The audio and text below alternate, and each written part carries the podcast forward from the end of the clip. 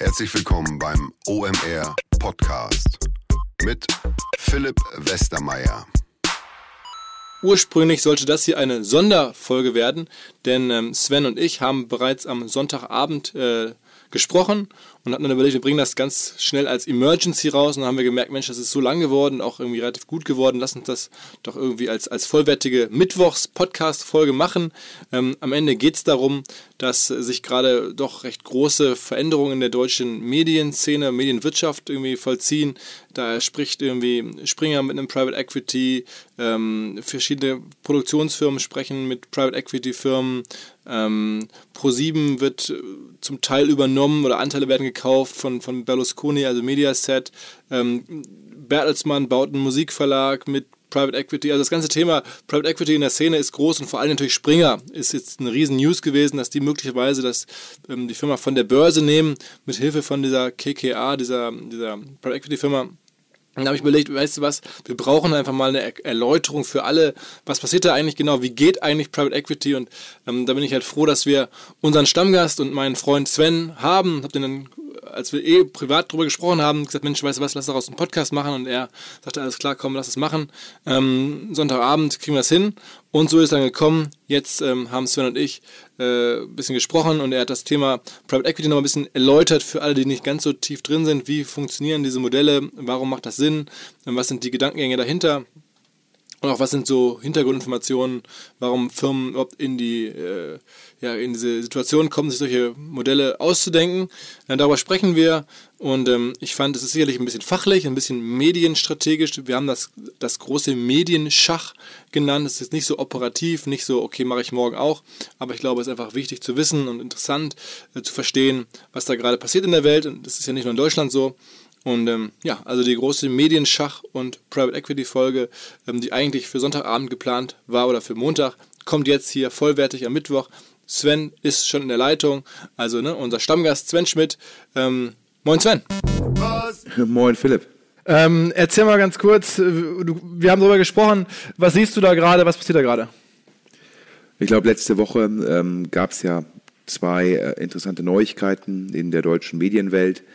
Ähm, zum einen ähm, das potenzielle Vorhaben von Axel Springer sozusagen äh, von der Börse runterzugehen. Also der Anglizismus ist Taking Private, getrieben auf der einen Seite durch die größte Anteilseignerin, Frau Friede Springer, und ähm, Herrn Matthias Döpfner, den CEO, also den Vorstandsvorsitzenden, und auf der anderen Seite KKA, ein äh, sehr bekanntes Private Equity House, zusammen wollen im Endeffekt diese, wenn man so will, drei Parteien Axel Springer von der Börse nehmen. Das war die eine neue Nachricht. Die andere neue Nachricht war, dass ähm, bekannt geworden ist, dass, ähm, glaube ich, Mediasat heißt die Firma, das ist die TV Holding, äh, wo die Familie Berlusconi einen großen Einfluss hat, ähm, italienische Firma, die in Italien und Spanien über relevante Fernsehreichweite verfügt, dass sich diese Firma äh, mit knapp 10% an ähm, Pro701 beteiligt hat. Ähm, das waren äh, aus meiner Perspektive jeweils zwei spannende Nachrichten. Und die hängen auch beide, wie wir gleich ein bisschen hören werden, miteinander zusammen vielleicht. Aber lass uns mit Axel Springer anfangen und da vielleicht auch für alle Hörer, die jetzt nicht so tief drin sind, ähm, Private Equity, KKA, äh, die sind jetzt in der Medienbranche auch jetzt nicht ganz neu, die machen sowas länger. Generell ist Private Equity Akteure in der deutschen Medienbranche seit, seit vielen Jahrzehnten schon fast normal. Heim Saban damals, äh, viele andere äh, haben da schon was gemacht. Ähm, erzähl mal ganz kurz, wie operieren die? Das sind ja anders als Venture Capital Firmen, wo du eigentlich zu Hause bist. Also wie funktioniert Private Equity und was haben die jetzt ganz konkret vielleicht vor? Ja, also äh, Private Equity äh, differenziert sich mit Venture Capital äh, primär über zwei, drei Punkte. Also zum einen die erwerben meistens Mehrheitsbeteiligung und keine Minderheitsbeteiligung. Die kaufen meistens gestandene Firmen, anstatt jetzt irgendwie in Frühphaseninvestments zu tätigen.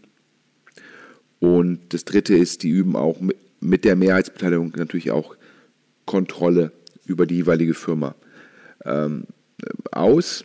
Ich glaube, in Deutschland ist mal meines Erachtens das falsche Bild entstanden. Da wurde Private, Private Equity Investoren wurden mit Heuschrecken gleichgesetzt. Ich glaube, das, das war falsch. Das ist heute auf jeden Fall noch, noch mehr falsch.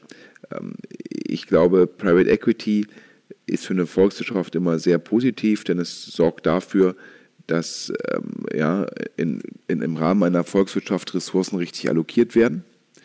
Ähm, und das war sicherlich auch früher und daher auch das Heuschreckenbild nochmal noch mal stärker der Fokus. Da haben Private Equity Investoren Firmen gekauft, diese letztendlich restrukturiert. Teilweise und im Rahmen dieser Restrukturierung ist es dann auch äh, partiell zu Jobverlusten gekommen.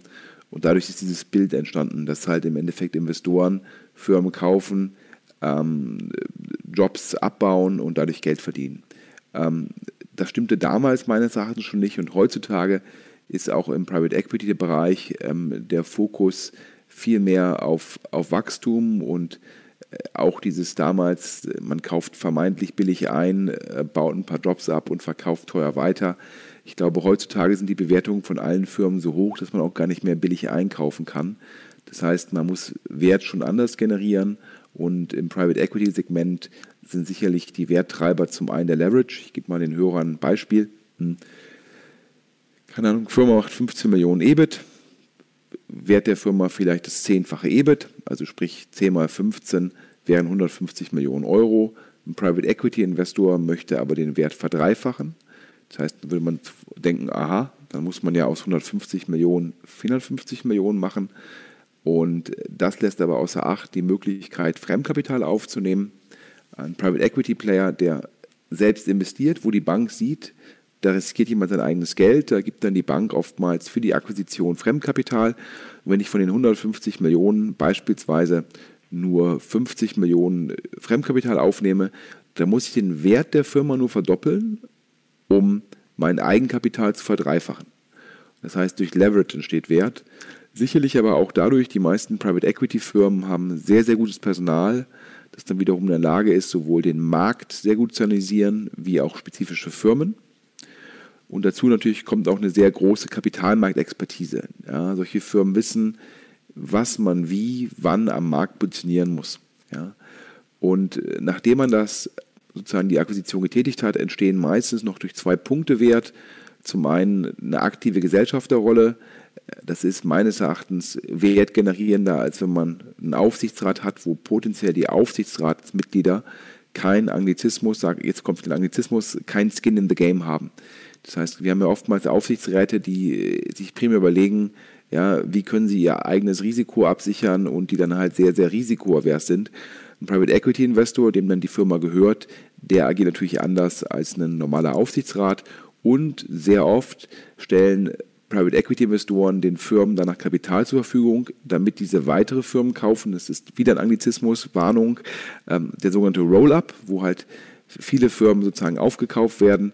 Ähm, dadurch entstehen natürlich zum einen Skaleneffekte und halt Synergien und ähm, zum anderen ist natürlich auch Marktmacht steigt und mit Marktmacht oftmals auch Preismacht. Und äh, diese Faktoren zusammen, also Leverage, Analysefähigkeit, Kapitalmarktexpertise, das Kapital, um einen Roll-up zu machen, aber auch die aktive Gesellschafterrolle führen dazu, dass Private Equity oftmals auch nach Management Fee und Carry, also sozusagen ein Private Equity Anbieter sammelt das Geld ein von Investoren, berechnet den Investoren eine jährliche Fee, meistens 2%, und berechnet dann nochmal auf den Gewinn, äh, den der Anbieter erzielt, 20%, also nach Management Fee und Carry sind Private Equity äh, Fonds sogar sehr oft erfolgreicher, als wenn man direkt in Public Markets investiert. Und das sind die Faktoren dafür. Also das also sozusagen ich, ich als weiß von, von, also super interessant und vielleicht Ergänzung von mir. Ich weiß von einigen Bekannten, die sehr wohlhabend sind, die sich überlegen, wie sie ihr Geld investieren, dass ganz viele sagen, Mensch, ich würde eigentlich lieber selber Anleger sein in einem Private Equity Fonds oder bei einer Private Equity Firma, als sogar bei einer Venture Capital Firma, ähm, weil die Wahrscheinlichkeit, dass ich da noch mehr Geld dann zurückbekomme, eine bessere Rendite habe oder eine sichere Rendite habe, ist, ist, ist ja eigentlich höher, weil die, die mit ja schon gestandenen Firmen häufig arbeiten und gar nicht so, so riskant mit ganz jungen Firmen, wo noch gar nicht weiß, was kommt, arbeiten. Also Erlebst du das auch so? Ja, ich glaube, ich glaube, ich habe Statistik gesehen im deutschen Markt, dass, glaube ich, ähm, Risikokapital irgendwie, glaube ich, 12, 13 Prozent, Private Equity, ich glaube eher 17 bis 18 Prozent. Und äh, wenn man dann noch bedenkt, dass, glaube ich, die Varianz über die einzelnen Fonds, also die, die Performance-Varianz geringer ist im Private Equity-Bereich, da muss man dem eigentlich zustimmen. Sicherlich auch getrieben aktuell durch das billige Geld, weil halt Private Equity Fonds für den Leverage, den ich eben, eben erwähnt habe, der einer der Werttreiber ist, halt aktuell sehr geringe Zinssätze zahlen. Und das macht es natürlich noch attraktiver. Ja. Und wir haben es in verschiedenen Fällen jetzt auch in der, sozusagen auf der Kante zwischen Medien und, und Digitalbusiness schon gesehen, an Perfektion, äh, zum Beispiel im Falle von, von Parship und Elite-Partner. Ähm, da war ja auch ursprünglich eine, eine Private Equity-Firma, die den Roll-up gemacht hat, von dem du gerade sprachst, also in dem Fall dann ne, die verschiedenen Dating- und Matchmaking-Anbieter konsolidiert hat und dann mit hohem Gewinn an Pro7 weiterverkauft hat an der Stelle. Äh, Ähnliches haben wir, glaube ich, gesehen äh, mit, mit Jochen Schweizer und MyDay, so Erlebnisgutscheine. Meiner war auch Private Equity kurz zwischengeschaltet, bevor es dann bei ProSieben gelandet ist. Also es, es gibt es häufiger. Ist, also ich glaube, bei, du hast bei Parship und Elite-Partner recht. Es ist mein Verständnis, dass der, der Roll-Up in dem Segment der Erlebnisgutscheine, den hat Pro701 selbst gemacht oder beziehungsweise den Newcom. Man hat erst MyDays gekauft und danach Jochen Schweizer. Ich glaube nicht, okay. dass da okay. ein Private Equity Player zwischengeschaltet war. Es sei denn, du argumentierst, dass in der Newcom General Atlantic, General Atlantic äh, für die Hörer, das ist im Endeffekt in der Zwischenzeit so ein Twitter aus Growth Investor im Tech-Bereich, aber auch als Private Equity Firma.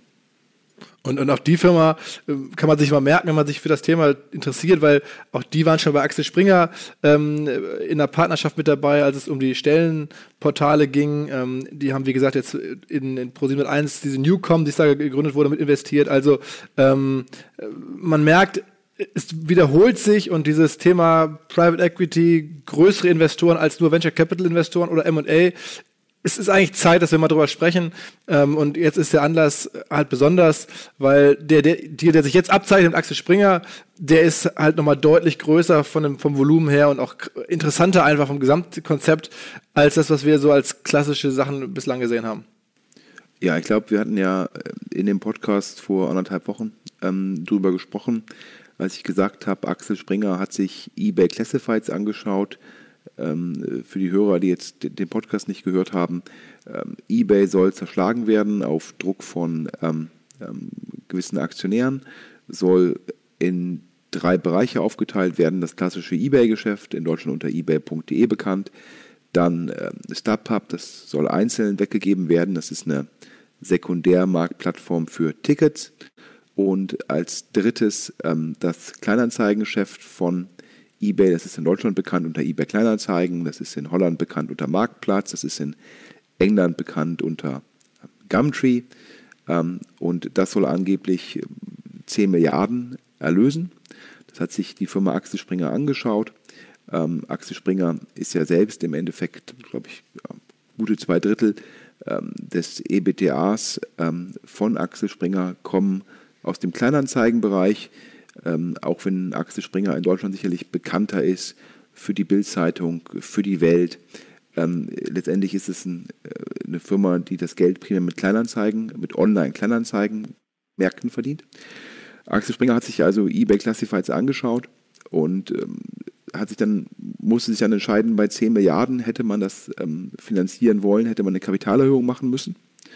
Und da hieß es, dass Friede Springer nicht die Kontrolle ähm, verlieren wolle über den Konzern, was bei einer Kapitalerhöhung die Folge gewesen sei. Und dann hat Friede Springer angeblich zu dieser Option, also Kapitalerhöhung, um dann eBay Classifieds zu erwerben, angeblich Nein gesagt. Und ähm, dann kam, glaube ich, letzten Mittwoch die Nachricht, dass Axel Springer, also falsch, Herr Döpfner, Friede Springer und KKA ähm, zusammen erwägen würden, ähm, Axel Springer von der Börse zu nehmen. Ja, ähm, kurz zur Größenordnung, gibt ungefähr ja, 108 Millionen Aktien, die waren vor dieser Meldung ungefähr 45, 45 Euro pro Aktie wert, also sprich knappe 5 Milliarden Marktkapitalisierung. Ähm, und äh, die, die, Nachricht hat dazu geführt, dass die Aktie von 45 Euro auf 55 Euro gestiegen ist. Das heißt, äh, der Markt erwartet halt im Endeffekt einen Übernahmeangebot äh, von, den, von diesen drei Parteien, also wahrscheinlich primär KKA, weil mein Verständnis ist, dass der Herr Döpfner und Frau, Sprenger ihre Anteile nur behalten wollen und dann KKA die anderen Anteile halt kauft. Wahrscheinlich in dem Bereich äh, von 56 bis 58 Euro.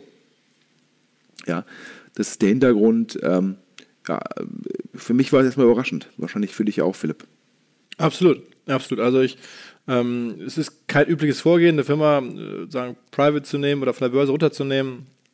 Ähm, aber also wenn man sich das anschaut und wir haben es ja, kommen gleich noch zu, dann ist das halt ein Move, den man macht, wenn man, glaube ich, äh, dringend wachsen möchte und merkt, dass alle anderen Optionen irgendwie ausgeschöpft sind. Man braucht in der heutigen äh, Ökonomie wahrscheinlich irgendwie doch mehr Kapital, um wachsen zu können. Und wie gesagt, Kapitalerhöhung, also frisches Geld einfach so aufzunehmen, das würde, dazu, würde zu einer Verwässerung bei Frau Springer führen. Das möchte die nicht.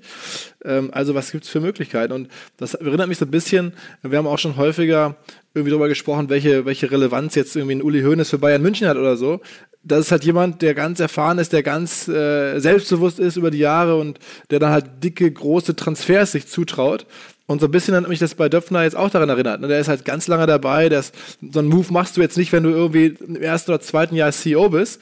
Das machst du jetzt vielleicht nach 20 Jahren Vorstand bei Springer. Dann sagst du, okay, weißt du was, lass uns über sowas nachdenken. So erschien mir das. Und ähm, ja, also du kannst ja mal ein bisschen weitergehen. Also vielleicht soll man noch den Hörern sagen, ähm, im Rahmen des Full Disclosure, ich habe ja ähm, scherzhaft zu dir gesagt, Philipp, warst du da involviert oder bist du da involviert? ähm, das ist natürlich, äh, der, dafür ist dann OMR äh, noch nicht relevant genug. Ähm, aber du machst ja, glaube ich, mit dem Herrn Döpfner zusammen einen Podcast. Und, Absolut. Ähm, ähm, das, äh, ja. daher bist du ja vielleicht doch schon näher an Springer dran als jetzt der normale Hörer. Absolut. Also genau, wir machen, äh, das nennt sich Dinner Berlin. Ähm, Gibt es auch äh, später mal hoffentlich eine, eine, zweite Folge. Ich habe auch tatsächlich vor ein paar Tagen mit dem äh, neuen Chef der Unternehmenskommunikation bei, bei Springer kurz telefoniert, aber nicht dazu, sondern also zu unseren anderen äh, Thematiken. Und ähm, weiß darüber jetzt aber wirklich gar nichts. Also das ist auch nichts, was sie mit mir diskutieren würden, logischerweise, oder da bin ich viel zu weit weg, aber ich kenne halt die Akteure und beobachte halt, mit welcher Sicherheit die jetzt agieren und welches Selbstbewusstsein die halt haben, ähm, aufgrund der doch sehr erfolgreichen Transformation von Springer in den letzten Jahren im Vergleich zu anderen Medienkonzernen, ähm, dass sie auf einmal halt auch solche Szenarien durchgehen. Wie gesagt, ich kann mir nicht vorstellen, dass in vielen anderen Medienkonzernen, also bei ProSieben so ein neuer Chef, der da jetzt reinkommt, ist ja auch jetzt gerade vor ein paar Monaten passiert, der Wechsel, aber ich glaube nicht, dass der dann auf einmal auf die Idee kommt, nach einem halben Jahr zu sagen, okay, wir machen jetzt hier irgendwie Taking Private und so weiter. Das ist eine ganz andere Situation. Es hat mich schon überrascht. Es gibt ja, letztendlich gab es ja drei Optionen. Also die eine Option war ja die von Frau Springer abgelehnte Option der Kapitalerhöhung. Ja. Ähm, sicherlich auch, wahrscheinlich auch abgehört, abgelehnt, weil die Aktie sich ja auch gar nicht gut entwickelt hat. Ja. Die, die war ja schon mal bei, glaube ich, über 70 Euro und ist auf 45 Euro gefallen. Kommen wir sicherlich gleich nochmal dazu, warum, warum ist die Aktie gefallen, trotz der äh, erfolgreichen digitalen Transformation. Ähm, und es natürlich dann äh, zum einen sich verwässern zu lassen, zum anderen das auf der niedrigen Bewertung, das tut dann halt irgendwie doppelt weh äh, aus Perspektive vom Springer. Die andere Option wäre aber gewesen, und deshalb bin ich mir sicher, also ich würde tippen, das Ganze wird getrieben von den Döpfner und nicht von Frau Springer, was ja auch äh, relativ naheliegend ist. Die andere Option für Springer wäre es gewesen, das Classifieds-Geschäft auszugründen. Also der Anglizismus wieder Spin-off. Also sprich, einfach die Firma in zwei Teile zu tun. Ja? Classifieds und dann News und Marketing Media, so heißen die anderen beiden Bereiche. Und dann hätte man im ersten Schritt, hätte jeder Aktionär von Springer, hätte halt die Springer-Aktie behalten und hätte zusätzlich eine Aktie, Axel Springer Classifieds bekommen. Ähm, ich glaube, schon durch den Schritt wäre schon viel Wert an der Börse entstanden, ähm, weil damit mehr Transparenz da wäre. Ja? Und Investoren hätten sagen können, ich investiere nur in den Classifieds-Bereich oder ich investiere in News und Marketing Media. Ähm, und des Weiteren hätte man dann auf Classifieds Media, hätte man das durch den Spin-off gemacht, hätte da mehr Transparenz geschaffen und auch mehr Börsenwert, dann hätte man die Kapitalerhöhung machen können auf Axel Springer Classifieds. Warum glaube ich, dass das eigentlich für Frau, Frau Friede Springer interessanter gewesen wäre? Ich glaube, Frau Springer möchte sehr gerne die Kontrolle insbesondere über News Media behalten, weil es ja das ist, was ihr die gesellschaftliche Stellung in Deutschland sozusagen ähm, sichert. Also sprich, dass sie die Eigentümerin oder die kontrollierende Eigentümerin von Bild, Welt und Co. ist. Ja, ich glaube, es interessiert in Deutschland eher weniger, dass Springer halt in Frankreich sozusagen das Äquivalent von ImmoScout24 kontrolliert. Ähm, und so hätte Frau Springer mit, dem, mit der Trennung ähm, der Bereiche, hätte sie über das Kerngeschäft die Kontrolle behalten können und hätte dann halt im Classifieds-Bereich vielleicht eine 2 Milliarden, 3 Milliarden Kapitalerhöhung gemacht, hätte dann dort noch mehr FK aufgenommen, was auch da einfacher ist, und hätte dann aus der Mischung aus FK und EK eBay Classifieds erworben. Hätte dann in dem Bereich, das wäre dann sozusagen für sie eine reine Kapitalbeteiligung gewesen, ja, und was für sie auch nicht schlimm ist, ja, weil sie hätte den News- und Marketing-Media behalten. Jetzt hat man sich scheinbar entschieden und ist natürlich immer so ein Taking Private oftmals getrieben vom CEO, der dann meistens im Rahmen eines Taking Privates im Erfolgsfalle, also der Taking Private ist erfolgreich, die Firma ist danach erfolgreich, nochmal sehr attraktiv vergütet wird von den Private Equity Eigentümern, die dann oftmals die Anreizsysteme gleichstellen wollen. Das heißt, wahrscheinlich war der Schritt für Herrn Döpfner interessanter, denn hätte er das getrennt, hätte schon Argumente gegeben, dass es für den Classifieds, also für den Classifieds-Teil, also Access Springer Classifieds, man, man habe ich jetzt ja so genannt, dass es da einen separaten Vorstand für gegeben hätte. Also sprich, äh, da hätte Herr Döpfner zum einen sehr viel Wert abgeben müssen auf seiner Verantwortung und er hätte wahrscheinlich auch nicht mehr an der Wertgenerierung partizipiert. Und daher glaube ich, dass der Taking Private sicherlich dann sehr stark getrieben ist von KKA und von den Döpfner und Frau Springer gesagt worden ist, ja, aber ähm, für sie immer noch besser, als wenn man eine Kapitalerhöhung auf der gesamten Firma macht. Spin-off ist auch generell das, das etwas üblichere Vorgehen. Wenn ich jetzt gucke, ich glaube, in den letzten 20 Jahren hat irgendwie Siemens irgendwie fünf oder sechs Spin-offs gemacht, damit Infineon und der Aufzugssparte vor kurzem und so weiter. Also das gibt es bei großen Konzernen schon häufiger, dass da irgendwie einzelne Bereiche dann irgendwann rausgenommen werden. Bayer Siemens wären zwei Konzerne in Deutschland, die das schon sehr oft durchgeführt haben. Und ähm, auch, ähm, auch bei eBay selbst hat man einen Spin-off von PayPal gemacht. Also genau, daher genau. Ähm, ist das jetzt eher der Standard, das ist auch meistens relevant einfacher. Ähm, bei so einem Taking Private muss man ja auch unglaublich viele Anteile einsammeln, um dann ein Delisting von der Börse durchführen zu können. Deshalb, also für mich wäre es logischer gewesen, einfach den Classifieds-Bereich ähm, da einen Spin-off zu machen. Der macht meines Erachtens ja, der macht über 400 Millionen Adjusted EBTA. Alleine der Classifieds-Bereich könnte so viel wert sein wie Springer in der Summe. Das heißt, man hätte den halt separat an die Börse gebracht, hätte wahrscheinlich ein Market Cap zwischen 4 bis 4,5 Milliarden gesehen, hätte dann dort 2 Milliarden EK sozusagen Kapitalerhöhung gemacht ähm, und hätte dann halt gesagt, ja, mit dem zusätzlichen Leverage über Fremd, Fremdkapital kaufen wir halt groß ein, aber das wäre eine separate Firma gewesen. Da wäre dann Herr Döpfner höchstwahrscheinlich kein CEO gewesen, sondern hätte es wahrscheinlich aus dem Stepstone-Umfeld den Vorstand gegeben. Und das natürlich aus Perspektive des Springer-Vorstands bei Weitem nicht so attraktiv wie so ein Taking Private. Man muss sich immer bei solchen Transaktionen fragen, wie sehen die Anreizsysteme der involvierten Parteien aus. Verstanden. Lass uns noch mal ein bisschen reden über die ähm, kaufmännische oder, oder, oder Marktlogik von dem Ganzen, weil äh, was siehst du da, wir hatten ja auch schon ein bisschen gesprochen, ist möglicherweise, was könnte dir, warum ist das so sinnvoll jetzt mit eBay Kleinanzeigen, wenn denn das der Hintergrund da überhaupt ist, das ist ja noch gar nicht, das ist ja unsere Spekulation, die Verknüpfung ist ja auch noch nicht öffentlich oder noch nicht bestätigt, ähm, aber was siehst du da generell für eine Roadmap für dieses ganze Classifieds-Business? Also ich glaube, erstmal zur Logik, viel ist es nicht eBay Classifieds, aber ich glaube, wenn KKA sagen würde, wir machen jetzt nur äh, Springer so weiter wie bisher, nur statt irgendwie öffentlich als private Firma, dadurch entsteht, glaube ich, nicht ausreichend Wert aus KKA-Perspektive. Das heißt, da muss es schon einen Plan geben, ja, mehr zu akquirieren. Ja, ähm, ansonsten äh, sehe ich da halt keinen 3x ja, oder, oder schwerlich. Ähm, dementsprechend, ich glaube, die Logik dahinter ist es schon warum ist der Aktienkurs von Springer gefallen? Ähm, da gibt es halt das Wachstum auch im Bereich Classified, teilweise mit den Erwartungen.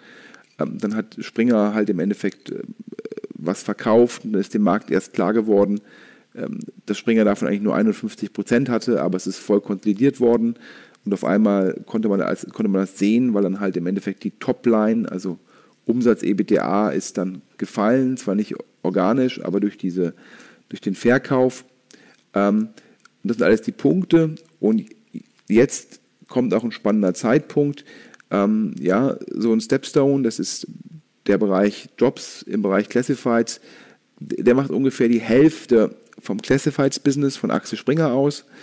Ähm, man kann irgendwie sagen, ja, ein Drittel macht irgendwie Real Estate aus, also Immobilien, und dann ja ähm, letztendlich ein Sechstel.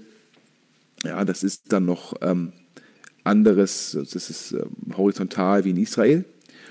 Aber die Hälfte macht Jobs aus und äh, ist jetzt schon ein spannender Zeitpunkt von KKA, das zu machen, denn ähm, seit letzter Woche ähm, ist in Deutschland ähm, Google Jobs online. Meines Erachtens eine ganz, ganz große Gefahr für den EBIT von Stepstone, ähm, denn äh, Google Jobs für die Hörer ist letztendlich ja, eine, eine Jobsuche, die dann irgendwie wie Google Shopping, ja, top of the funnel stattfindet. Also sprich, wenn dann ein Kunde, ein Nutzer, nicht ein Kunde, sucht nach ja, ähm, Marketing Manager Hamburg, dann zeigt halt Google Jobs an. Ähm, das ist aktuell ein komplett kostenloses sozusagen ähm, Option für Inserenten. Das heißt also auch beim Maschinensucher ähm, nutzen wir das jetzt, weil es natürlich ähm, ja, kostenlos ist und Stepstone halt aktuell sehr hohe Preise am Markt durchsetzt. Das heißt, das wägt man dann ab. Und es gibt da auch in der Investor Relations äh, sozusagen Sektion von der Webseite von Axel Springer auch aktuelle Präsentationen. Und auch da geht Springer schon auf das Risiko von Google Jobs ein. Und aktuell ist die strategische Entscheidung in den Märkten, wo Axel Springer Jobs dominant ist, nicht daran teilzunehmen, aber in den Märkten, wo man vielleicht nur eine schwache Nummer 1 ist oder nur eine Nummer 2, dort nimmt man daran auch teil. Ja? Und das natürlich führt halt dazu, dass halt dann mit der gleichen Überlegung nehmen dann in den Märkten erstmal von Position 2 bis Position X alle teil. Die Firmen, die also Direktjobs listen, nehmen, nehmen auch teil. Und das führt natürlich dann dazu, dass zum Schluss dann halt doch mehr Jobs auf Google verfügbar sind als auf jeder anderen Plattform. Dazu ist Google top of the funnel. Und meines Erachtens wird das relevanten Preisdruck ähm, auf Jobanzeigen ausüben. Und ich war jetzt persönlich eigentlich ähm, sehr enttäuscht über diese KKA-News, denn ich ging eigentlich davon aus, dass Herr Döpfner, ja, weil der Stepstone EBTA, der ist für ihn extrem wichtig, dass Herr Döpfner endlich mal anfängt, sage ich mal, die Marktmacht von Google und den Missbrauch der Marktmacht ja, in der Bild, in der Welt zu thematisieren und somit Druck auf die deutsche Politik, auf die europäische Politik auszuüben. Denn es ist schon verwunderlich, und da kann ich nur einen Artikel empfehlen vom Johannes Beuys. Johannes Beuys, den meisten Hörern sicherlich bekannt, der, der Gründer, Gesellschafter und Geschäftsführer von Sistrix, hat, ähm, hat letzte Woche einen äh, Blogbeitrag geschrieben, Überschrift Google Jobs in Deutschland, Marktführer über Nacht. Ähm, nach kurzer Testphase ist Google letzte Woche mit der eigenen Jobsuche in Deutschland gestartet und auf Anhieb Sichtbarkeitsmarktführer. Ja? Und äh, also äh, das kann man jetzt wirklich den, den Missbrauch von Marktmacht durch Google. Deutlicher kann es nicht sein. Denn Philipp, hätten wir beide ein neues Produkt lanciert, wie lange hätten wir gebraucht, um Sichtbarkeitsmarktführer zu werden? Wenn überhaupt, jahrelang. Google Jobs wird es über Nacht. Und ähm, ich hatte halt schon gehofft, dass Herr Döpfner sich dann darauf schon ein bisschen fokussiert. Ähm, jetzt bin ich gespannt, wie da eigentlich die interne Einschätzung von, ähm, von KKA dazu ist. Ja? Weil auch ein KKA muss sich ja fragen, was heißt das eigentlich ähm, für die Bewertung von Springer? Weil die Kolleginnen und Kollegen von Instafo, also der Jobplattform für den Tech- und Sales-Bereich, von der ich hier schon häufiger berichtet habe, mittlerweile bei uns doch groß engagiert sind hier im Podcast. Ihr hört immer wieder hoffentlich von Instafo. Deswegen habe ich die Kollegen vor kurzem mal selber persönlich kennengelernt und war wirklich sehr angetan. Sie haben mir dazu erzählt, es gibt eine neue Finanzierungsrunde in die Firma. 10 Millionen werden da investiert. Das ganze Thema wird also immer relevanter. Daher nochmal hier mit Nachdruck der Hinweis. Wer Menschen sucht im Bereich Tech und Sales, denkt an Instafo. Die haben da scheinbar wirklich eine neue magische Soße gefunden, wo sie über ihre Plattform ein automatisiertes Matchmaking zwischen Arbeitnehmer und Arbeitgeber ermöglichen und das ist im direkten Marktvergleich dreimal effektiver, was die Quote von Bewerbung zu Einstellung angeht. Hilft natürlich auch, dass sie bereits über 100.000 passende Talentprofile auf der Plattform haben und dass man sehr, sehr schnell ins Gespräch kommt. Innerhalb von 48 Stunden bewerben sich die ersten Talente bei den Arbeitgebern oder man kann sogar als Arbeitgeber einer vorselektierten Gruppe an Talenten aktiv eine Nachricht schicken oder sie zum Chatten einladen, um sich noch schneller kennenzulernen und zu prüfen, könnte das passen. Also nicht nur ich und die Geldgeber offensichtlich glauben an Instafo, sondern auch mittlerweile über 1800 Firmen, darunter O2, RTL, HelloFresh, MyPoster, viele, viele weitere. Instafo ist auf OMR Reviews bestbewertet 4,8 Sterne in der Kategorie Recruiting Plattform. Firmen, die nun Instafo ausprobieren möchten, sehr gerne. Ihr spart außerdem 500 Euro auf die erste Besetzung, wenn ihr euch anmeldet über Instafo mit Doppel F instafo.com slash OMR. Zurück zum Podcast.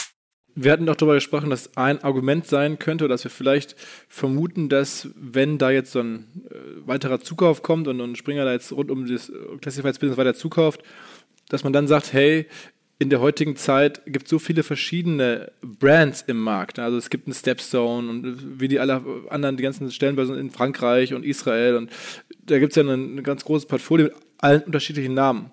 Ähm, und da hatten wir so ein bisschen spekuliert und überlegt, vielleicht geht es sogar so weit, dass man sagt, okay, wir bündeln das Ganze unter einem Plattformnamen, der da so ein Household Name werden soll, quer durch Europa, wo man weiß, hey, da finde ich alles rund um Jobs und Immobilien und vielleicht auch noch Auto und so. Und damit dann auch sehr viel Type-In-Traffic generieren kann und ein bisschen wegkommt von den ganzen SEO-Thematiken und auch generell sagt, hey, eine Brand ist heutzutage viel einfacher zu pflegen als 12 oder 13.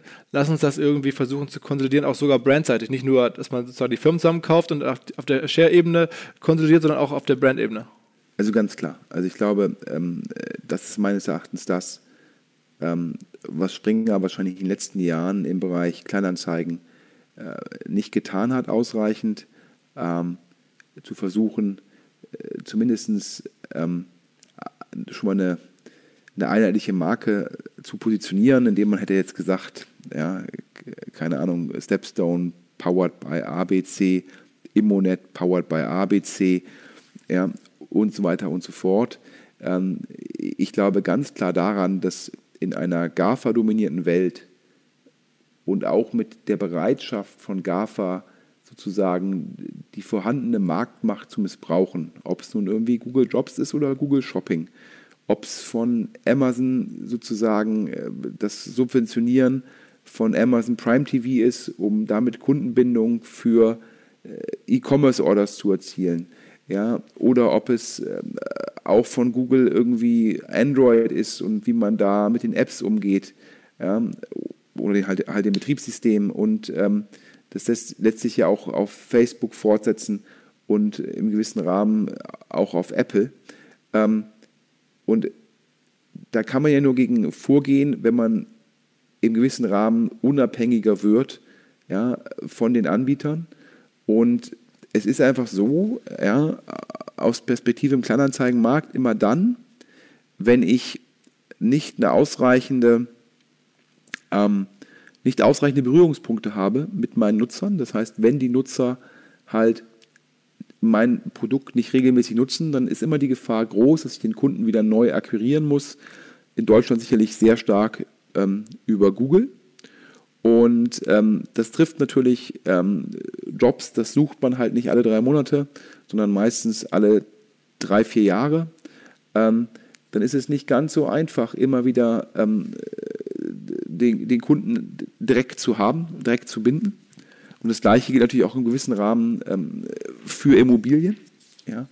Und da ist es schon wichtig, dass man eine dominierende Marke hat, ähm, wo der Kunde halt nicht immer wieder über Google geht, wo halt Google dann nicht top of the funnel ist. Denn wenn Google top of the funnel ist, dann kann halt Google auch solche Sachen machen wie jetzt bei Google Jobs. Und ähm, dann sehe ich mir dieses Schaubild an von Springer und da sagen sie halt, in den Märkten, wo sie dominant sind, nehmen sie nicht an Google Jobs teil, um den Aufstieg von Google Jobs zu verhindern oder äh, schwerer zu machen. Aber in den Märkten, wo sie selbst die Nummer zwei sind, nehmen sie natürlich teil, um die Nummer eins anzugreifen. Und letztendlich in der Sekunde, wo alle bis auf die Nummer eins bei Google Jobs teilnehmen, ja, da hat auch die Nummer eins keine Chance mehr. Letztendlich ist das Schaubild von Springer schon das, das Eingeständnis, dass man eigentlich Google nichts entgegenzusetzen hat. Und deshalb glaube ich schon, wenn man jetzt äh, fantasiert und sagt, ja, der Taking Private gelingt, ja, KKR stellt das Kapital für eBay Classifieds Erwerb zur Verfügung und KKA und Springer sind auch die Bieter, die das gewinnen. Und man hat zum Schluss eBay Kleinanzeigen, Marktplatz, Gumtree und so weiter. Dann muss man halt hingehen und gucken, dass man halt in den einzelnen Ländern so eine starke Marke hat, ja, dass man halt unabhängig wird, dass man selbst top of the funnel ist. Dass das gelingen kann, sieht man in Deutschland sehr stark bei ImmoScout24. Ähm, die kriegen sehr, sehr viel Direct Traffic, der komplett unabhängig von Google ist, ja, weil halt die Marke so dermaßen stark ist. Und das muss halt auch einem, ähm, einem Springer dann gelingen für die Kleinanzeigensachen. Und ich glaube, es ist halt einfacher, das für vielleicht eine Marke pro Land zu machen, am besten noch für eine Marke in Europa, als zum Schluss ein Markenportfolio von 10 bis 15 Marken pflegen zu müssen und das auch regelmäßig 10 bis 15 Marken zu bewerben. Ja, und ähm, ich glaube, wenn man eine paneuropäische Marke hätte, die sowohl für Immobilien wie für Jobs wie für Autos, das sind die drei attraktiven Sektoren, aber auch generell für einen horizontalen Anbieter wie eBay Classifieds steht, ja, das sind natürlich mega Skaleneffekte. Ich gucke immer, ich glaube, ein ganz einfaches Beispiel für die Hörer. Ähm, äh, du weißt ja, ich bin großer Tennisfan und aktuell sind ja die äh, Roland Garros, also die French Open im Tennis. Und ja, wenn ich jetzt sage, ich als, als Marke, ich kaufe mich da ein, ja, kann ich natürlich keine 15 Einzelmarken platzieren. Aber wenn ich eine Marke da habe, habe ich direkt Skalen, paneuropäische Skaleneffekte. Und äh, dementsprechend ist das, glaube ich, wäre das halt sehr vorteilhaft. Und äh, was man auch sagen muss, ähm, als wir darüber telefoniert haben, auf einmal kamst du um die Ecke und hast mir von einem Beispiel in Neuseeland erzählt, äh, was du vor kurzem irgendwo gelesen hast, wie das ganz gut funktioniert, wo ich total baff war. Irgendwie Sven kennt sogar äh, erfolgreiche Internetfirmen in Neuseeland. Ja, ist ganz spannend. In Neuseeland, ähm, ein kleiner Markt, wir reden da über ja, viereinhalb bis fünf Millionen Einwohner, gibt es die Firma TradeMe. Ähm, sehr spannender Fall. Zum einen, äh, die Firma TradeMe war, ist das führende äh, Kleinanzeigenmodell in Neuseeland, aber horizontal und beherrscht auch fast alle drei Bereiche, die so attraktiv sind, also Immobilien, Autos und Jobs. Und da Neuseeland sozusagen jetzt auch nicht so groß ist, äh, gibt es da jetzt auch kein dediziertes eBay und kein dediziertes Amazon. Und letztendlich entwickelt sich halt TradeMe auch, ja, äh, bei Auktionen war sie immer schon führend und jetzt bauen sie halt auch einen Marktplatz auf also im Endeffekt ja, analog zu Amazon. Und TradeMe ist jetzt gerade, genauso wie KKA jetzt wahrscheinlich versucht, Springer von der Börse zu nehmen mit Herrn Döpfner und Frau Springer, ist TradeMe von Apex. Ist, wir hatten ja schon gesprochen über John Atlantic, wir hatten gesprochen über KKA, aber auch Apex ist auch ein großer Private Equity Anbieter. Die haben TradeMe gerade von der Börse genommen und zwar für 1,7 bis 1,8 Milliarden Euro, ein bisschen abhängig vom Wechselkurs. Und das hört sich jetzt auf den ersten Blick gar nicht so viel an. Wir haben jetzt die ganze Zeit darüber geredet, 5 Milliarden Axel Springer, potenziell 10 Milliarden eBay Classifieds wert. Aber ich habe ja gesagt, in Neuseeland gibt es nur 4,7 Millionen Einwohner. Das heißt, ähm, in Deutschland gibt es, glaube ich, ja, 16, 17 Mal so viel. Das heißt, äh, so ein Trade Me in Deutschland ja, wäre analog hochgerechnet auf die Bevölkerung. Und wenn man dann noch bedenkt, dass in Deutschland das Bruttosozialprodukt höher ist als in Neuseeland, ja, also nur auf die Bevölkerung hochgerechnet wäre das 30 Milliarden wert in Deutschland. Wenn man jetzt noch die Bruttosozialproduktseffekte einrechnet, wären es noch mehr. Und aber man auch mal zu der Dominanz von TradeMe. Ja, die haben 1,7 Millionen Visits am Tag bei 4,7 Millionen Einwohnern. Da wäre wieder die Analogie auf Deutschland. 80 Millionen Einwohner würde ungefähr bedeuten 30 Millionen Besitz. Ja, da sieht man das auch.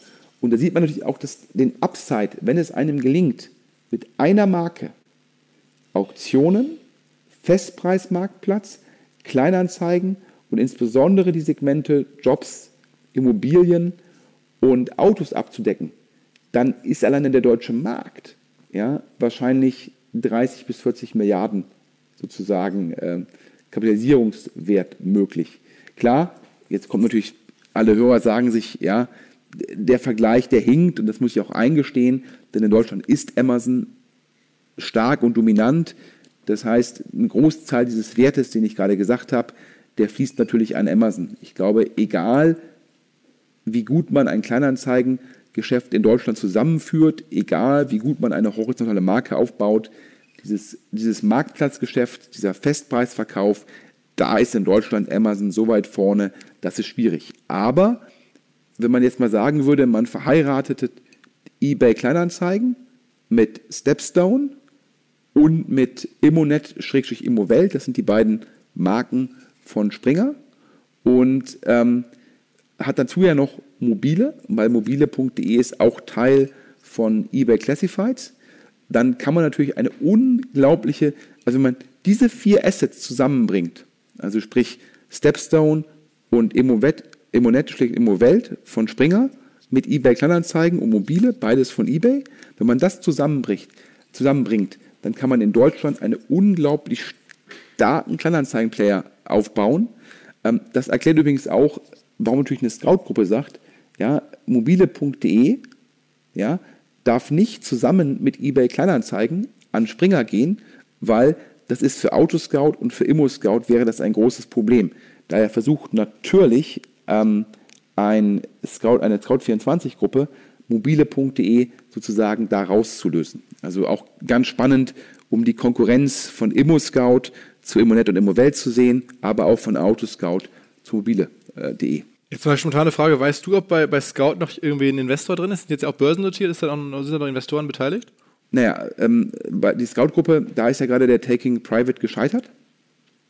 Ähm, es war ja so, ähm, äh, dass, ähm, dass da die Leute, der PE-Player, der die Scout-Gruppe an die Börse gebracht hat, der wollte jetzt eine 50,1% Mehrheit aufbauen, wieder an der Firma. Herman Friedman, eine, jetzt haben wir jetzt schon den nächsten großen PE-Player genannt, der auch sehr viel im Medienbereich macht. Und ähm, da hat man auch gesehen, es war ganz außergewöhnlich. Also zum einen ist es ganz selten, dass ein PE eine Firma an die Börse bringt, die, die Firma sich dort gut entwickelt und der PE das dann trotzdem wieder da investieren will. Ähm, und dann auch noch in dem Spezialfall wollte man die Firma an der Börse lassen, also eigentlich kein echter Taking Private, sondern im Endeffekt nur eine Kontrollübernahme, aber die Firma publik lassen. Und man hatte damals äh, Ende letzten Jahres oder in, Q, in der zweiten Jahreshälfte 46 Euro geboten. Und dann hatten wir in Q1 eine sehr starke Entwicklung, Preisprogression ähm, im Tech-Bereich und auch bei äh, sogenannten äh, Pure Plays, also bei fokussierten Firmen im Kleinanzeigenbereich, sodass die 46 Euro nicht mehr attraktiv genug waren. Ähm, und somit sind dann aber, glaube ich, nur so 46 Prozent der Anteile Herman Friedman angeboten worden und dadurch ist das halt gescheitert. Ähm, also dementsprechend. Äh, das heißt, Herman Friedman ist doch beteiligt? Nee, die hatten ein paar Prozente gekauft gehabt auf dem offenen Markt aber dass die 46 Prozent, die ihnen angedient worden sind, die hätten nur gegriffen, wenn mindestens 50,1 Prozent angeboten worden wären. Ah, okay. Also, ich fände es deswegen interessant, weil, weil bis vor kurzem war ja auch noch, glaube ich, jemand von Herman und Friedman im Aufsichtsrat von Axel Springer. Das heißt, die kennen sich nun auch wieder ganz gut. Und, das, das, das, das, das wusste ich jetzt gar nicht, dass, dass da jemand von Herman und Friedman bei Axel Springer im Aufsichtsrat war.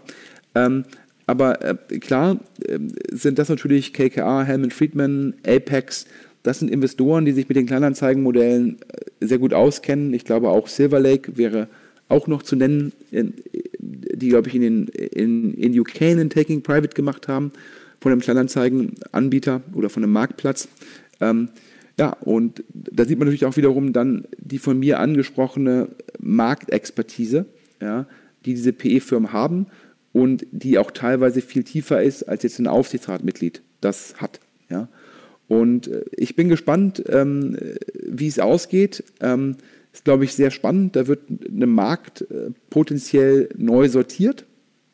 Ja, ich kann nur hoffen, dass jetzt diese Transaktion nicht davon ablenkt, ja, dass mal die Wettbewerbsbehörden sich mal genauer anschauen, wie Google ja, die Marktmacht missbraucht, ja, wie man halt dieses in Deutschland vorhandene Monopol, dass man halt Top of the Funnel ist, ausnutzt, um erst ja, äh, Trivago weh zu tun, jetzt Springer weh zu tun.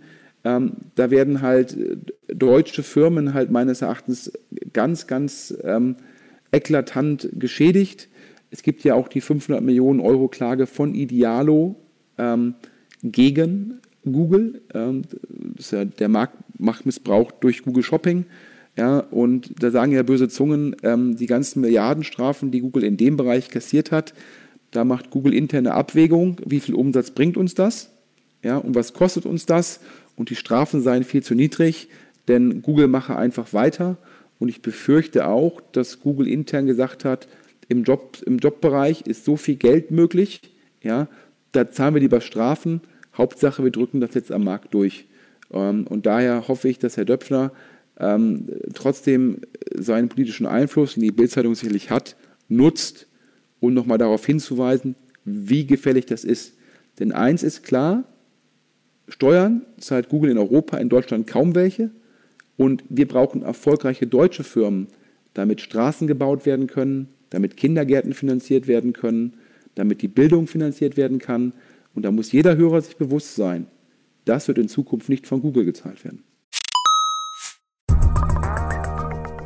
Hinweis auf Findling. Findling ist eine sehr erfolgreiche SEO-Agentur, die bis vor einiger Zeit noch Webstube hieß und mir vor allen Dingen deswegen ins Auge gestochen ist, weil ihre Masterclass beim OMR-Festival ruckzuck ausverkauft war. In Minuten wollten Menschen hören, was die Kollegen von Findling zum Thema SEO zu sagen haben. Ein Grund dafür sicherlich die Referenzen. Findling arbeitet unter anderem für Firmen wie Snox, Ergotopia, Dermanostik oder mein BAföG. Der Fokus ist also, Firmen über Performance SEO beim Wachsen zu helfen.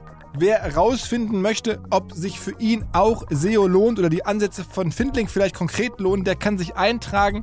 Es gibt keinen Sales Call, sondern eine kostenlose Beratung unter findling.de slash OMR. Also auf der Landingpage eintragen und dann gibt es eine Beratung, wenn es richtig gut läuft, vielleicht von Maurice Marinelli, dem Gründer persönlich.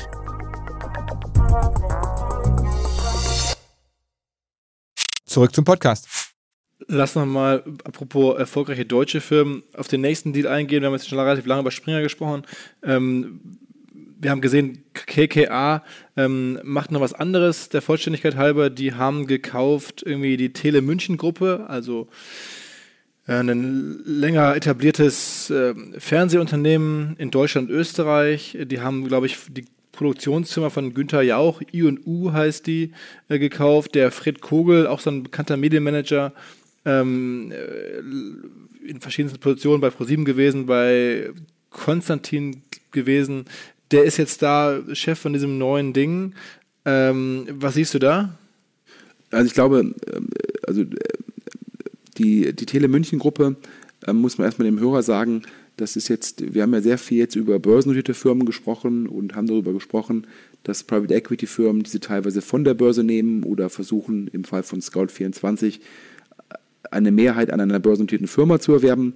Ähm, die Tele München Gruppe äh, ist eine private Firma, ähm, war nie börsennotiert, letztendlich aufgebaut von dem Herrn Kläuber, ähm, wahrscheinlich einem äh, der erfolgreichsten deutschen Medienmanager, äh, dafür in der Öffentlichkeit nicht so bekannt. Ähm, der hat die Firma, ich glaube 1977 irgendwie, nachdem, nach sechs, sieben Lehrjahren bei Leo Kirch, ähm, die Firma sozusagen dann äh, gekauft, war aber damals sehr klein, hat sie dann über vier Jahrzehnte aufgebaut und hat auch solche Sachen gemacht, wie zeitweise hat ein Teil der Firma an für sehr viel Geld an EMTV so einen neuen Marktliebling verkauft, um dann die Hälfte danach gerüchteweise für einen halben Preis zurückzukaufen. Ähm, der Herr Kläuber hat den legendären Ruf, er würde immer günstig kaufen und sehr teuer verkaufen. Und äh, es war immer die Erwartung, dass der Herr Kläuber seine Firma an seinen Sohn übergibt. Ähm, Tele München, du hast eben von einer deutsch-österreichischen Firma gesprochen. Ähm, das stimmt nur in Grenzen. Ja, es gab da früher einen Fernsender, ATV, der gehörte zur Telegruppe München. Da hat Herr Kläuber, da heißt es im Markt, der einzige Titel, mit dem Herr Kläuber immer Geld verloren hätte. Ähm, und das ist ihm letztes Jahr geglückt, das an Pro701 zu verkaufen. Das heißt, da ist er sozusagen ähm, äh, die Firma, die Geld verbrannt hat, losgeworden. Und so ist die Telegruppe München, glaube ich, primär eine deutsche Firma. Ähm, ähm, und ja, die hat jetzt. Sag mal ein paar Fernsehsender, ich glaube RTL 2 haben sie Anteile dran, ähm, haben verschiedene andere Sender. Ja, ihnen gehört, ihnen gehört Tele 5 und bei RTL 2, da haben sie einen Anteil dran zusammen, ich glaube, mit, mit, mit, mit Disney. Ähm, und das ist eine reine Kapitalbeteiligung. Und ähm, der Kläuber hat halt immer geguckt, dass er hat eine sehr große Filmbibliothek, hat Produktion, hat eigene Sender, also die Telegruppe München immer vertikal integriert. Der Herr Kläuber hat, wie gesagt, diesen legendären EMTV-Deal gemacht, an EMTV verkauft, dann zurückgekauft, hat aber auch die Anteile an Cinemax sehr günstig gekauft, um das dann sehr teuer sozusagen zu verkaufen. Übrigens, wir haben ja gerade über die Scout-Gruppe gesprochen, ähm, da schließt sich so ein Kreis, denn Cinemax ähm, ist de facto restrukturiert worden und monster mega erfolgreich gemacht worden von Christian Gysi ähm, der das dann, wie gesagt, auch sehr, sehr erfolgreich mit Herrn Kläuber verkauft hat. Und Christian Gysi auch jetzt Vorstand von Scout24. Also daher, ähm, da ist der Markt klein. Ähm, und Herr Kläuber hat jetzt verkauft und ähm, die Telegruppe München für die Hörer, ähm, ja, da werden so Umsatzzahlen, so 250 Millionen Euro würde die Firma einen Umsatz machen, so der EBTA würde immer ein bisschen pendeln zwischen 30 und 50 Millionen, ein bisschen abhängig vom Jahr, ist sicherlich auch teilweise durchs Film- und Produktionsgeschäft, kommt auch Varianz rein. Und äh, Herr Kläuber hat wohl gesagt, er hätte einen sehr, sehr guten Preis erzielt. Und wenn Herr Kläuber das sagt, ja, und er sich entschieden hat, an KKA zu verkaufen, anstatt die Firma an seinen Sohn zu übergeben, äh, da heißt es im Markt, da wird sicherlich in KKA 400 Millionen plus dafür gezahlt haben. Und äh, macht auch, glaube ich, Herrn Kläuber, der, also Cinemax, der Deal, der EMTV-Deal, alleine damit ist Herr Kläuber schon Milliardär. Ähm, wahrscheinlich einer der unbekanntesten Milliardäre in Deutschland, Schrägstrich Österreich. Äh, also unbekannt dafür, dass er ein Medienmanager ist.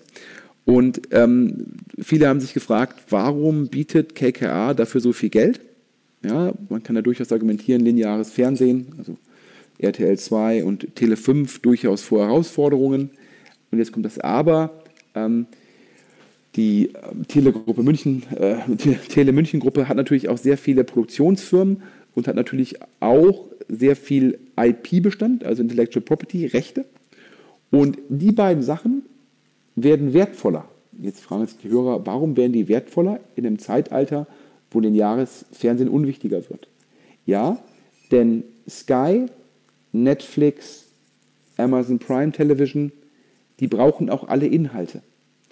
Und ähm, man redet ja aktuell in Hollywood auch darüber, dass es die goldenen Jahre sind, weil zusätzliche Nachfrage trifft, was jetzt Talente angeht, also Regisseure, Schauspieler, Produzenten, auf ein begrenztes Angebot. Das heißt, Produktionsfirmen sind in der Lage, Fernsehserien und Filme zu einem weitaus höheren Preis zu verkaufen, als das vorher der Fall war.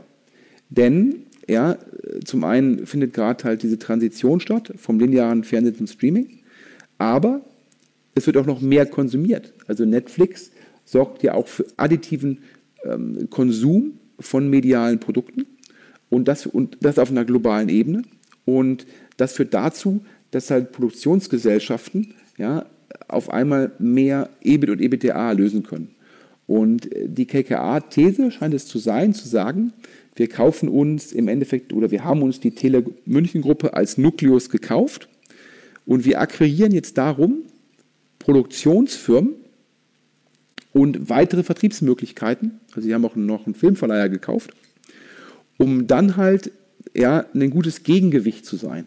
Je größer ich dann bin in dem, in dem Bereich Produktion und Distribution, desto besser kann ich natürlich auch die Preise optimieren gegenüber den verschiedenen Streaming-Anbietern. Da kommt ja noch Hulu dazu, auch noch asiatische Anbieter. Also wir reden da von einer großen Vielfalt. Disney plant ein Angebot. Und das scheint mir die These von KKA zu sein, dass man jetzt halt über einen Roll-up, das ist dieser Anglizismus, den wir schon erklärt haben, also additive Käufe, dass wir darüber einen großen Player im europäischen Markt bauen oder zumindest im deutschen Markt und den dann entweder über einen erhöhten EBITDA an die Börse bringen oder einen strategischen Käufer finden, der sagt, ja, ich will weltweit sowas aufbauen oder ich will, oder vielleicht kauft dann auch sozusagen einen Streaming-Anbieter, der sagt, ich will vertikal integrieren. Also wir sehen so ein bisschen auch wieder ein Roll-up hier im Bereich der Produktionsfirmen, der IP-Rechtehalter im Bewegtbildbereich, was, was, was KKR gerade macht. Absolut. Ja, ähm, das glaube ich, ähm, da sieht Synergien, Skaleneffekte, äh, Leverage aufbauen gegenüber diesen neuen Streaming-Anbietern, um dann halt ein Asset zu haben, das strategische Relevanz hat, aber auch über ein EBITDA-Multiple ähm, auch gut verkauft werden kann. Ja, das wird die Logik sein. Und da muss man auch sagen, die wird, glaube ich, gemacht von Philipp Freise, dem europäischen Tech-Medienchef von KKA, der auch als äh, sehr intelligent gilt. Und ähm, KKA hat sich den Markt ja scheinbar sehr genau angeschaut. Ja, wenn man jetzt mit Springer den Taking Private macht, wenn man das jetzt macht, da ist eine sehr hohe Sektorkompetenz vorhanden. Ähm, also dementsprechend, äh, klar, ich kann ja nur äh, spekulieren. Ich habe bei Weitem auch in diesem Produktionsbereich nicht so eine große Einsicht ähm, äh, wie jetzt ein KKA. Ähm, aber es scheint ja auch alles von langer Hand vorbereitet zu sein, denn man hat ja auch mit dem Herrn Kogel, also direkt nach der Übernahme, einen neuen CEO eingesetzt. das heißt, da, da gab es schon einen ganz klaren Plan. Dann lass uns nochmal zum Abschluss, wir wollten ja eigentlich nur ganz kurz sprechen, es ist immer länger geworden, aber ich glaube auch trotzdem äh, hilfreich, ähm, über den, den, letzten Deal sprechen, den wir sehen, das ist jetzt weniger äh, Private Equity äh, relevant, aber Pro7 ist ja nun eine große äh, deutsche Medienfirma, börsennotiert, auf einmal kommt der Berlusconi und, und warum will Berlusconi da Anteile halten und warum will Pro7 das nicht? Naja, ich glaube, ähm also, also generell Pro7 äh, Sat1 ist eine börsennotierte Firma. Ähm, die, die, können die jetzt entscheiden, wer da Anteile hält, äh, nur im gewissen Rahmen. Aber erstmal zur Logik. Wir hatten ja im letzten Podcast auch über Pro7 Sat1 gesprochen. Äh, ich hatte erklärt, warum der Aktienkurs gefallen ist. Ich habe, glaube ich, die Herausforderungen, vor denen Pro7 Sat1 als primär linearer Anbieter von Fernsehen steht. Ich habe gesagt, dass ich glaube, dass die viele Opportunitäten äh, in der Vergangenheit hatten, äh, die meines Erachtens nicht genutzt haben. Und ich habe, wie gesagt, wenn ich jetzt der, der Herr Konze wäre, der neue Vorstandsvorsitzende, ich wüsste eigentlich gar nicht, was ich noch strategisch tun kann, um aus der Sackgasse oder aus der Ecke rauszukommen. Und jetzt sehen wir ja, dass ähm, es dem Anbieter sozusagen in dem italienischen bzw. spanischen Anbieter nicht anders geht.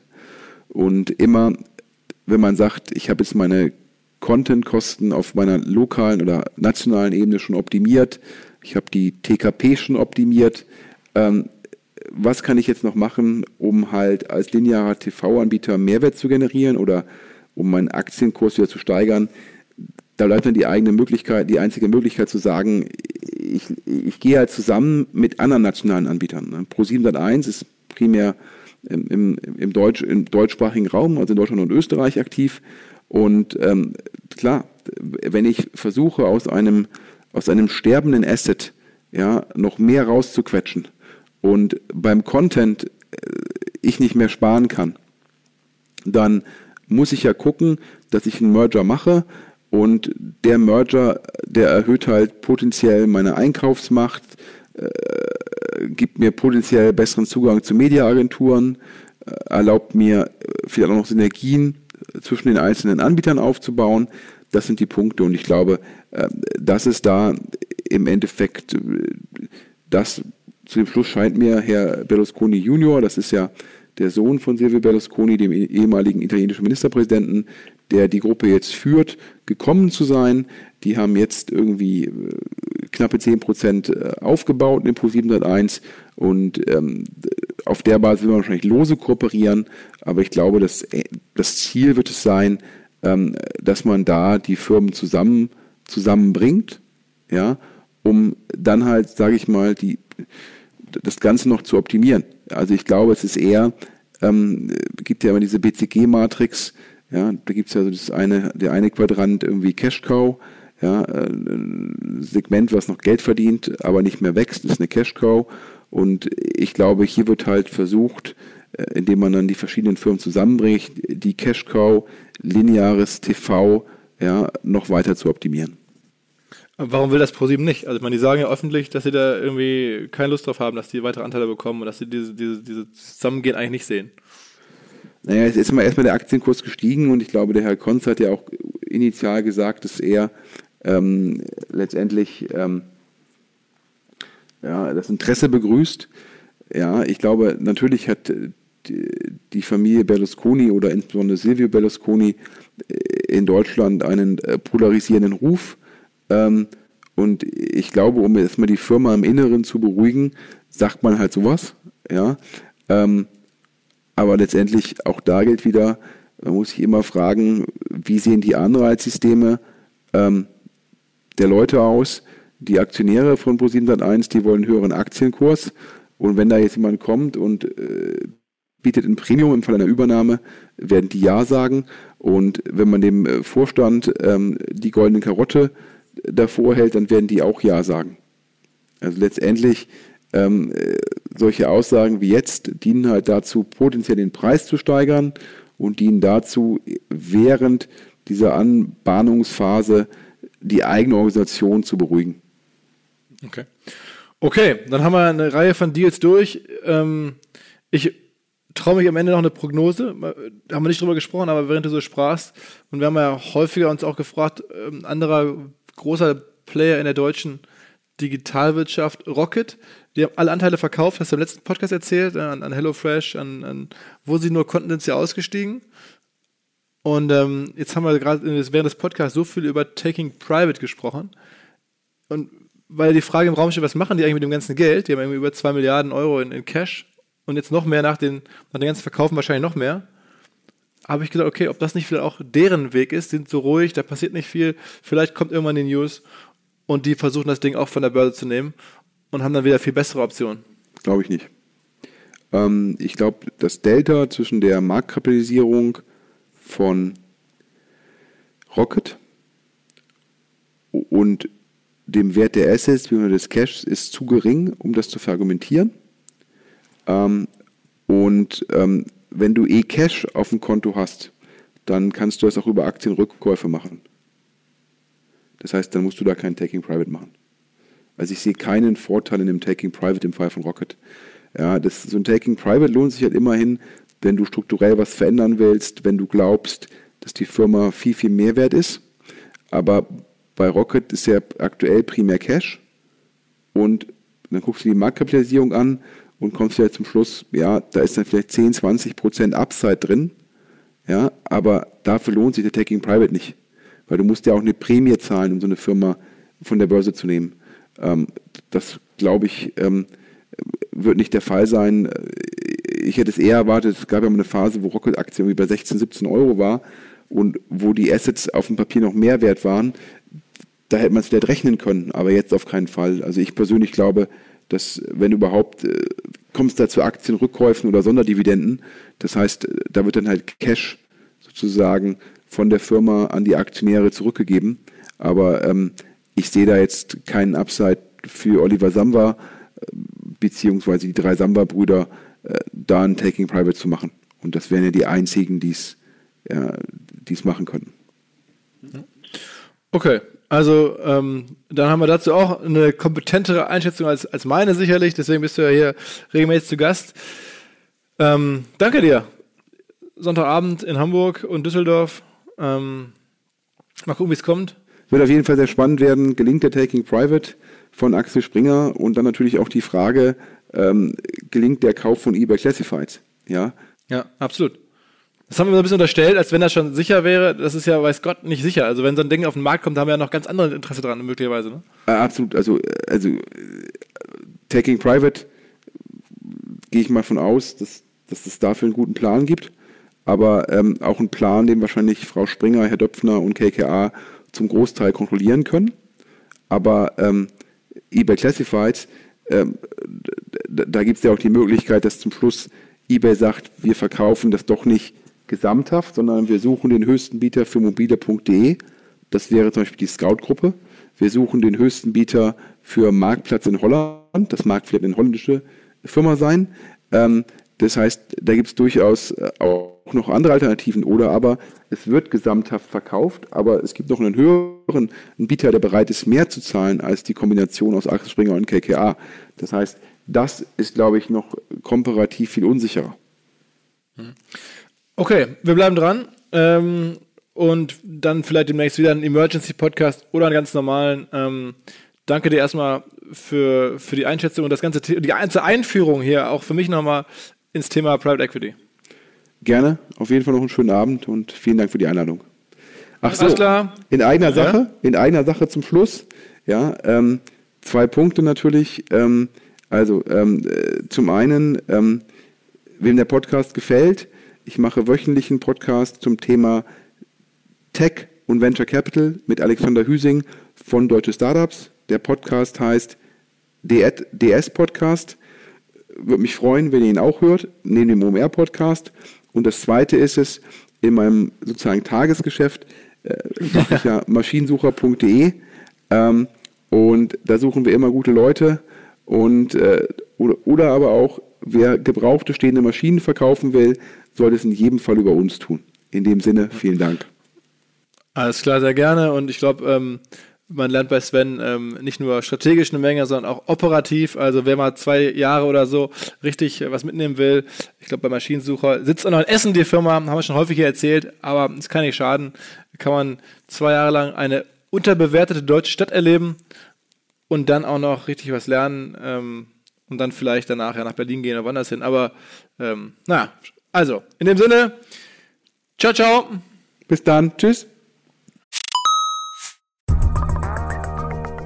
Überraschende Zahl hätte ich so nicht erwartet, aber es soll wohl tatsächlich stimmen, dass für 70 Prozent der Arbeitnehmerinnen und Arbeitnehmer, dass deren Führungskräfte für deren mentales Wohlbefinden genauso wichtig sind wie die Lebenspartnerinnen und Lebenspartner. Also wenn man arbeitet, in 70 Prozent der Fälle ist der Chef, die Chefin genauso entscheidend, wie wohl man sich fühlt mental, wie der Partner, die Partnerin. Das finde ich schon krass und deswegen gibt es immer mehr Lösungen genau dafür. Und eine, die wir bei OMR hier intern nutzen, die heißt Open Up, die 1 zu 1 Gespräche ermöglicht für Mitarbeitende, die Gruppengespräche ermöglicht mit Psychologen, Live-Workshops, Masterclasses, die einfach hilft, die Firma mental gesund zu halten, die Tools zur Verfügung stellt für Führungskräfte, um ein sicheres Arbeitsumfeld zu schaffen und die am Ende Teams in die Lage versetzt, besser mit den mentalen Herausforderungen des Arbeitsalltags klarzukommen, was am Ende natürlich dann auch die Produktivität einer Firma und die Zufriedenheit der Menschen darin steigert, ganz klar. Wer jetzt also sagt, was ist dieses Open Up? Wir setzen es bei OMR selber ein. Wer das kennenlernen möchte, der findet alle Informationen unter openup.de slash Unternehmen oder in den Shownotes dieses Podcasts. Zurück zum Podcast.